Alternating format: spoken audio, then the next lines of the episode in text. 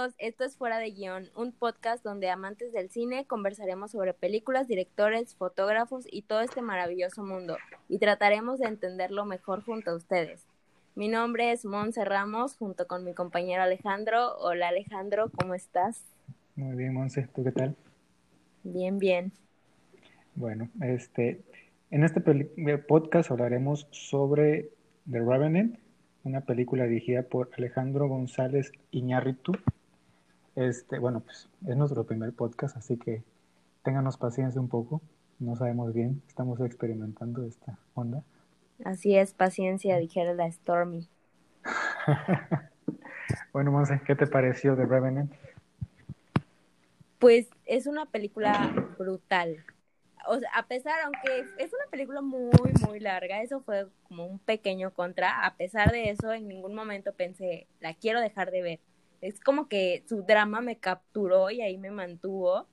Me mantuvo también tensa toda la peli, más en esa escena, la del oso, no, sufrí, sufrí, sufrí como no tienes idea. Claro, este, a mí se me hace como una película de que son largas como la de Martín Scorsese, pero esas películas que ya se van, ya te van perdiendo y llega un momento en el que tú sientes ya es mucho y te atrapa otra vez y te vuelve a dejar ir y te atrapa otra vez. Algo. Supieron mantener como que la atención en toda la peli. Exactamente. Y eso no solamente es con, con, el, con la actuación, sino que se va mucho, mucho, mucho este, al a, este, a las cámaras de este, ¿cómo es que se llama el director de fotografía? Que me fue ahorita. Mm. Este, este hombre. I don't Este, Emanuel Bubensky, puñalada.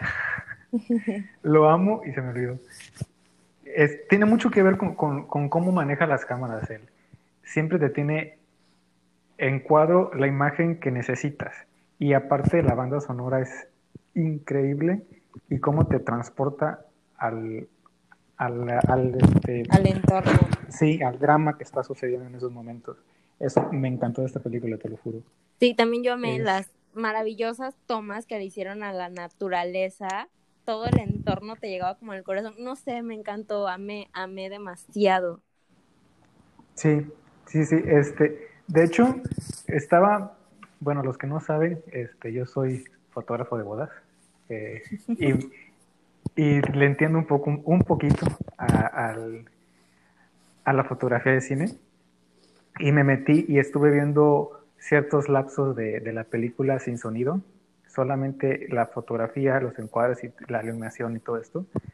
Este, y me di cuenta de muchos aspectos que tiene Lubensky que no, no solamente lo ha hecho en esta película, sino también lo ha hecho en, este, y tu mamá también, creo que esa, y, este, y en la de, la otra que hizo, no me acuerdo cómo se llama, pero hizo una película increíble, este, ah, se me fue, se me fue el nombre, eh, The, Tree of Life. No, The Tree of Life, este, el árbol de la vida. Es cierto. Y la, la, la, fotografía en esa película se me hace como una continuación de en, Revenant. Es sublime, muy, muy, muy bonita. Este, y me di cuenta que desde que empezó la película, siempre en todos los ángulos, eh, eh, este, que empieza una, una, una, nueva como sección de la película, empieza filmando la naturaleza. No sé si te diste cuenta de eso. Sí, sí me di cuenta que siempre empieza este, con la naturaleza y ya después con los humanos como interviniendo en esta. Exactamente. Y es, es como darle un par de aguas a la naturaleza y decirlo, decirnos, siempre estuvo antes que el humano. Y después mostrarnos lo que ha hecho el humano de la Tierra. Desde un principio. Ajá, exactamente. Ahora bueno, eso, eso es increíble para mí, me, mató porque siempre te tiene en constante recuerdo la naturaleza es antes, la naturaleza es antes y aparte las locaciones son increíbles. ¿En dónde fue grabada? En Canadá, ¿no? Eh, empezó siendo en Canadá y después, si no mal recuerdo, se tuvieron que transportar a otras partes del mundo. No me creas, no me creas totalmente, pero según yo, cuando salió esta película, vi una entrevista de Iñárritu. Este, y si no mal recuerdo, empezó siendo en Canadá y de ahí se tuvieron que transportar a otra parte del mundo porque Canadá se había quedado sin, sin hielo, pues. Y pues esta, obviamente esta película está toda en hielo. Toda, todas las escenas. Yo me sentía en hipotermia desde aquí de mi cama. Sí, sí, sí, sí. Oye, ¿viste la escena en la que Leonardo DiCaprio se mete al agua? Sí, no, no, no. Era como otra cosa Leonardo DiCaprio y yo sentía tanto dolor y en esa escena yo me moría de frío. Sí, sí, sí, sí, sí. O sea, estuvo, ese fue de mis, de mis escenas favoritas y estuvo wow, wow, wow, wow. Bueno, pero regresando un poquito a, la, a hablar de la fotografía, este, no sé si te diste cuenta de los ángulos tan cerrados y tan cercanos que tienen a los personajes, a los actores. Siempre, siempre están muy cerrados, enfocados prácticamente a sus caras todo el tiempo, tratando de, ¿cómo te, cómo te lo explico? Como de mm, demostrar el dolor que sienten, el sufrimiento que sienten. Y este, no, no sé si te diste cuenta cuando estaba, lo estaba atacando el oso a, Leonardo. Sí, sí, sí lo vi, me dolió. Sí, y todo el tiempo están cerca del rostro de Leonardo. Y ah, eso es. Inclusive las manchas de la cámara y todo, ¿no? Sí, sí, sí. El, lente también que, que utilizaron está increíble porque según yo, utilizaron un ojo de pez. El ojo de pez es un, como un lente que tiene este, más redondez de lo normal y te hace expandir más las, cosas a los lados y te, este, te, te, acerca más a las cosas, pues. Y esa elección de lente para mí es increíble. Bueno, Lubensky sabe muy bien lo que hace. Muy, muy bien. Te recomiendo. Sí, sí, ve. Ajá. Sí, dime. No, te, sí, nada más un, un punto. Te recomiendo seguirlo en su Instagram de Lubensky. Wow, las fotos lo voy a empezar a seguir. ¿En serio? Sí, son increíbles. ok, ok, lo voy a empezar a seguir. Y bueno, ahora, ¿qué te pareció las actuaciones de Leonardo DiCaprio y Tom Hardy? Increíbles, de verdad. Eh, se merecía el Oscar siempre Leonardo DiCaprio ese año. Y qué bueno que lo ganó porque ese es su primer este, Oscar. Pero de verdad lo merecía. Dime, dime. No, sí, sigue, sigue. Este, es que de verdad me gustó mucho, me encantó esta película y empecé a investigar mucho sobre esta. Y yo no sabía que Leonardo DiCaprio era, es, perdón, es este vegano. Y hay una escena donde tiene que comer. Es cierto, y tuvo que comer en realidad la del este, Exactamente. Y lo... ¿El búfalo? ¿O no que Ajá. Según yo sí era un búfalo. Sí, sí, sí. No, y es, y es un vegano y es un hombre que de verdad ama los animales y la naturaleza. Y este tuvo que tuvo que comer eso, esa carne y ya estaba cruda. O sea, la actuación de Leonardo, cómo se ve reflejado el sufrimiento en su cara en todo momento, en la lucha. Wow, wow, wow, wow. No es de sorprenderse. Ya se te transmite sí, toda su actuación te transmitía el dolor que sentía, la venganza, el deseo de venganza o la soledad, te transmitía todo, estaba increíble. También la actuación de Tom Hardy.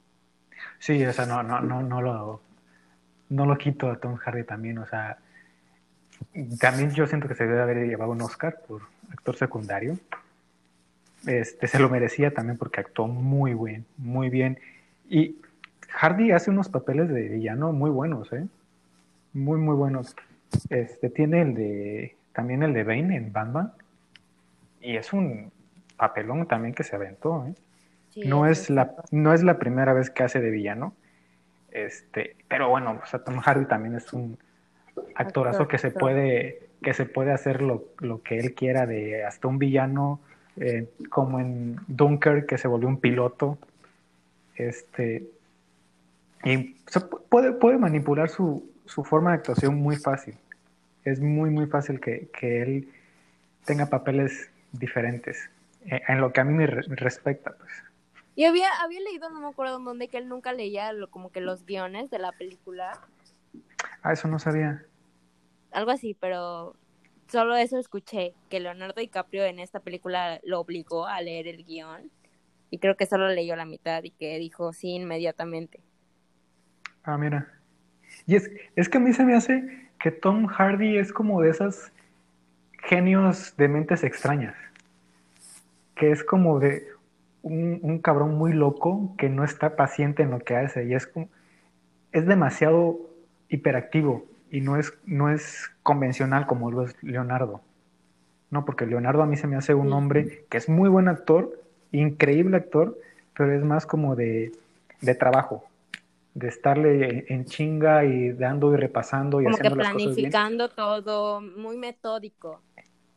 Exactamente, y viene Hardy y es un desmadre, y lo hace a la primera y lo hace bien. A mí se me hace así Hardy. La verdad no sé cómo sea en realidad, pero a mí se me hace un actor de ese tipo. Igual en las entrevistas que, lo hace, que le hacen, es un divago mucho. No sé si lo has visto en algunas entrevistas, divaga mucho este cabrón. No, no, no, nunca he visto una entrevista. Sí, es, a mí se me hace así como un genio loco, pero es increíble actor. Sí. Sí, eso ni quien lo discuta. Exactamente. Bueno, ahora, pues eh, también es una historia verdadera esto. ¿eh? No sé si lo, lo habías leído esto. Sí, sí leí que era una historia verdadera, pero ya después también leí que no habían pruebas suficientes de que la historia pudiera ser verdad, que tal vez era verdad o tal vez también era una leyenda, que no habían pruebas. Exactamente. Pero mira, a mí, no sé si te acuerdas de Jeremías Springfield, el de los Simpson. Sí, sí, sí. El que fundó Springfield, pues. Es, hay muchos capítulos en, en, los que lo ponen como el, el héroe de, de, la ciudad, ¿no? Y hay un capítulo en específico donde Lisa descubre que era un villano y que solamente llegó ahí, se hizo la ciudad porque tenía, lo iban a meter a la cárcel porque había atacado creo que al presidente de Estados Unidos o algo así. Y, este, y ahí se volvió, sí, algo así es en, el capítulo ese, pero descubren que es falso, ¿no? Todo. Y e, esto es algo así como de este, la historia de Hugh Glass, ¿no?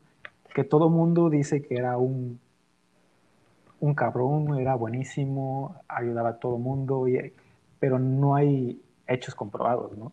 Y a mí se me hace como ese tipo de, de Jeremías Springfield, porque Jeremías Springfield luchó contra un oso y Hugh Glass también luchó contra un oso. Sí, sobrevivió. Y sobrevivió, o sea, es, sobrevivir al ataque de un oso no es tan fácil, es casi imposible. No, aparte en esa escena, neta, yo creí, pues aquí muere y va y película, no sé cómo pudo seguir sobreviviendo, pero pues de eso se trata la peli, ¿no? De supervivencia y venganza. Exactamente. Pero es, es, es raro, la verdad. Si me lo pones a mí, no lo creo. No lo creo. Es, es una muy buena película, pero la historia verdadera que, que dicen, yo no lo creería, la verdad. Pero, pues, no, sí, no. Aunque estaría muy, muy cabrón que fuera una historia verdadera.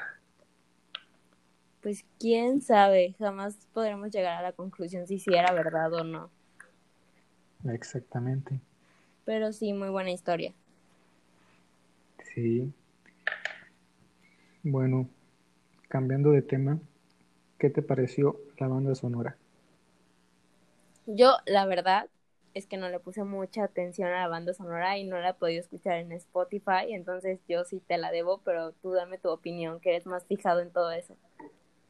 A mí me encantó. La banda sonora Uh, me encantó. Este, es una de, de, mis bandas sonoras favoritas. De hecho, tengo una playlist este, con, con toda la música de cine que, me gusta. Y esta, este, The Revenant, el, el, el oficial, ¿no? El que aparece en toda la, en toda la película, ese lo tengo como, como mis favoritos. Ah, ¿En este serio me lo vas a pasar acabando este podcast? Sí, sí, sí. Vale, vale. Y este, y realmente no tiene como que un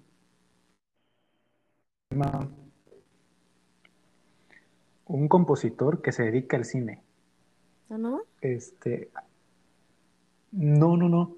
Por ejemplo, Hans Zimmer es un cabrón que hace, este, compone canciones de, hizo la del Rey León, la de eh, Interstellar, la de Inception, y ha hecho muchísimas más. Pero el que, el que hizo The Revenant son, son dos tipos, Alba Noto, ese es uno, y el otro es Ruichi Sakamoto. Este, y pues no, no son tan dedicados al cine. De hecho, yo cuando, cuando investigué, bueno, cuando me, metí a Spotify a buscar este, el, los soundtracks y la banda sonora, no los conocía. No los conocía y, y, no solamente son ellos, hay muchas, muchas otras, otras personas que, que hacen la, el, la banda sonora, ¿no? No solamente son ellos. En cambio, con Hans Zimmer solamente él se aventó el de Reven, el, perdón, el de Interstellar. Sí, sí. Son varios, pero está, wow, increíble. Este, la, la, la principal, la que aparece desde el principio de la película. Cuando atacan, empieza, cuando empieza todo. Ajá. Ajá, sí. Exactamente. Es que ves que empiezan la película, este, que este Hugh Black está, está, casando con su hijo, ¿no? Sí, sí, sí. De ahí vienen los, los indios, los atacan y se suben al, al, al bote. Ahí empieza una banda sonora. Sí, sí, sí, recuerdo. Esa banda sonora es la que te digo específicamente que me encanta. O sea, está increíble cómo, cómo la, la hicieron, ¿no? Y específicamente te hace como que entrar en tensión. Como que te hace sentir el momento de la película. Exactamente. Y está increíble. Increíble, increíble. Sí, sí, sí. y, es, y es de mis bandas sonoras favoritas ahora, pero si me dices cuál prefiero, obviamente preferiría la de Interstellar. No, perdón, la de. Sí, Interstellar. Sí, o no. esa es mi película favorita, de verdad. Un día de estos también vamos a hablar de esa película porque joya. No, no manches, de verdad. Bueno, no me voy a desviar porque vamos a empezar a hablar de Interstellar y ya vale. Sí, no, no, no, por eso dije, después haremos un, un podcast de esa película, porque ahorita... Sí. Sí, pero está muy bueno el, el, la banda sonora de esta película. Este, las locaciones increíbles, de verdad. Creo que ya hablamos de eso, ¿verdad? Ya, ya hablamos de eso, que dijimos de Canadá y que tú me dijiste que, que al parecer cambiaron de locación porque no había nieve. Sí, sí, perdón, se me fue. Ah, regresando tantito a, a la fotografía, se me olvidó, este, mm, como darte un punto, ¿no? Los planos secuencias que tienen ahí. Los planos secuencias, no, no, no sé si sepas qué es un plano secuencia. Sí, no, no sé. Bueno, el plano de secuencia es cuando una, una película o una sección de la película se hace sin cortes, ¿no? Ah, se hace de un, de un, mismo tiraje, de un mismo rodaje. Y este, Iñarritu ha implementado en varias películas de estas, de, suyas, pues, el plano secuencia. Una de ellas fue Birman. Birman está prácticamente hecha completa en plano secuencia. Y es. Nunca la he visto. ¿Nunca has visto Birdman? No. No manches. no, la tienes que ver, te lo juro. Está increíble, increíble, increíble. Sí. Este, bueno, pues Birman está hecha prácticamente toda en, en plano secuencia. Yo cuando la vi, realmente juré que estaba hecha completa en plano secuencia. De ahí vi una entrevista que le hicieron a, a Iñárritu y a, y a Lubensky y dicen que no, que hay como dos, tres, cuatro cortes este, dentro de la película, pero son muy pocos a comparación de los cortes que hacen en todas las películas, que cada dos segundos están haciendo cortes y cortes y cortes de ángulos diferentes, ¿no? Sí, Pero- sí. Los planos secuencias que tienen son muy buenos. Aunque sean cortos, no, no a comparación de Birdman, son unos planos secuencias este, muy pequeños, pero son muy bien hechos y eh, te expresan muchas cosas en es- esos, en esos momentos. Me encantaron, la verdad. Me, me encantaron. También dura bastantito esa película, ¿no? La de Birdman. Si no mal recuerdo, dura como dos y media, dos horas, dos horas y media, más o menos. Ah, casi lo mismo que, que Revenant. Más o menos. Este, pero sí, te- de verdad te lo recomiendo. Es de mis películas favoritas de, de directores mexicanos. Y wow. Bueno, Monse, aquí lo dejamos en este nuestro, nuestro primer episodio. Este, creo que duró poquito, pero ya poco a poco vamos a ir aprendiendo a hablar un poco más. Este, A soltarnos más. Exactamente. Eh, bueno, recomendaciones que quieras dar de sobre películas, series, lo que tú quieras. Uy, sí. Bueno, supongo que yo soy la única persona que no había visto esta película, pero de verdad la vi así como una semana y lloré. Está impresionante. Me encantó la de Eterno Resplandor de una mente sin recuerdos. Sí, sí, sí. Está increíble. ¿Quién es el que actúa ahí? Es este, este comediante. Se llama. Jim Carrell. Ajá. Sí, sí, sí, sí, sí. sí, cuando, cuando hizo, hi- hizo, en ese tiempo que hizo Eterno Resplandor de una mente sin recuerdos, hizo dos, tres, cuatro películas de drama. Este, no, no sé si, si lo, ha- lo has visto, pero la verdad yo no sé por qué de- no siguió haciendo drama. Sí, Es- no sé, le sale increíble. Yo Pero, solo he visto películas de él en comedia y es la única película que he visto de él que sea este drama y romance y así y le quedó excelente una actuación hermosa. No, es, es, es increíble actuando de drama, o sea, es muy bueno, pero bueno, o sea, cada quien tiene su, lo que, lo que le gusta. Su perspectiva, ajá. Pero sí, está muy buena esa película, muy, muy buena. La he visto dos veces, tres veces y, y he llegado- he logrado sacar una que otra lágrima. Muy buena. Ay, sí, yo sí saqué muchísimas lágrimas y si la vuelvo a ver pronto voy a sacar mil igual. Sí. Este, ¿y serie? ¿Alguna serie que te gustaría recomendar? Uy, serie. Pues ahorita estoy terminando de ver The Midnight Gospel y está muy buena, de verdad. Me gustó mucho. Me gustaría que todos la, la vieran y como que lograran entender un poquito de su concepto. Aunque No. tiene muchas visuales igual. Es una caricatura muy buena. Creo que ya me habías recomendado ya. ¿De qué trata? Más o menos. Pues habla, habla, o sea, tiene muchos visuales, pero como que no va conforme a lo que estás viendo, sino que los personajes hablan de Dios, de cómo creen ellos en Dios, hablan sobre la tierra, hablan sobre drogas, pero de una manera como que más científica, hablan sobre Ok. este, ¿cómo se llama? La meditación, sufismo y muchas cosas así. Te digo, no tiene nada que ver como que a lo que estás viendo. Ok. Se, se escucha buena. Sí, te la recomiendo también La a ti. tendré que ver. Ok, la tendré que ver. Y bueno, pues mis recomendaciones en película es You Were Never Really Here. Es este, una película increíble como... Tiene un bastante tiempo que la vi, la vi cuando salió y no la he vuelto a ver, pero se me hace una película que de verdad todo el mundo la tiene que ver. ¿De qué trata? Salió en el 2017. Es sobre un marín veterano ya retirado, pero se vuelve como un este cazarrecompensas, ¿no? Y empieza a hacer trabajos para personas muy importantes sobre bajo el agua todo, ¿no?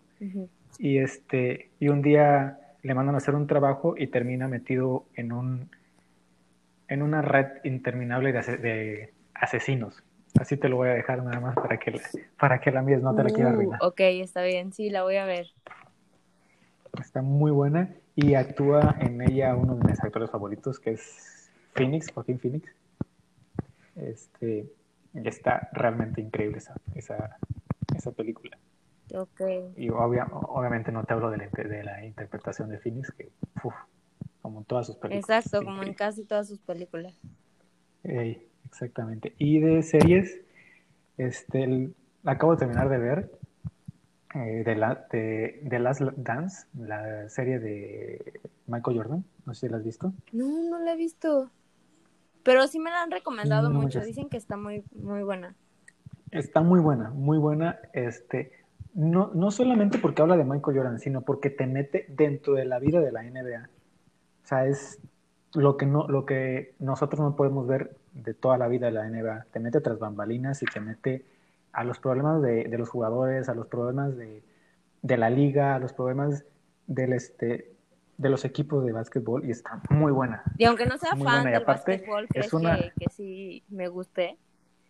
Claro, claro, claro, claro, siempre. O sea, es que no solamente es como que para los fans, sino que te inspira tanto Michael Jordan a cualquier persona porque es, es una persona que ahí dice que era súper competitivo, pero no solamente no era competitivo él con, con, los de su equipo, sino que con los de su equipo los, los subía a su nivel. Ah. Por eso es un, un, equipazo. O sea, por eso los, los, Chicago Bulls se volvieron el mejor equipo de la historia, porque no solamente Michael Jordan era, era competitivo, sino que era un gran líder de equipo. Ok. o sea, está increíble. Realmente la tienes que ver también esa. Ok. Mañana la empiezo, gracias. Sí. Pues bueno, aquí dejamos nuestro primer episodio. Espero que les haya gustado. Está un poco pequeño, pero en cuanto vamos, vayamos avanzando, iremos mejorando. Este, muchas gracias por haber escuchado. Nos vemos en el próximo episodio. Gracias.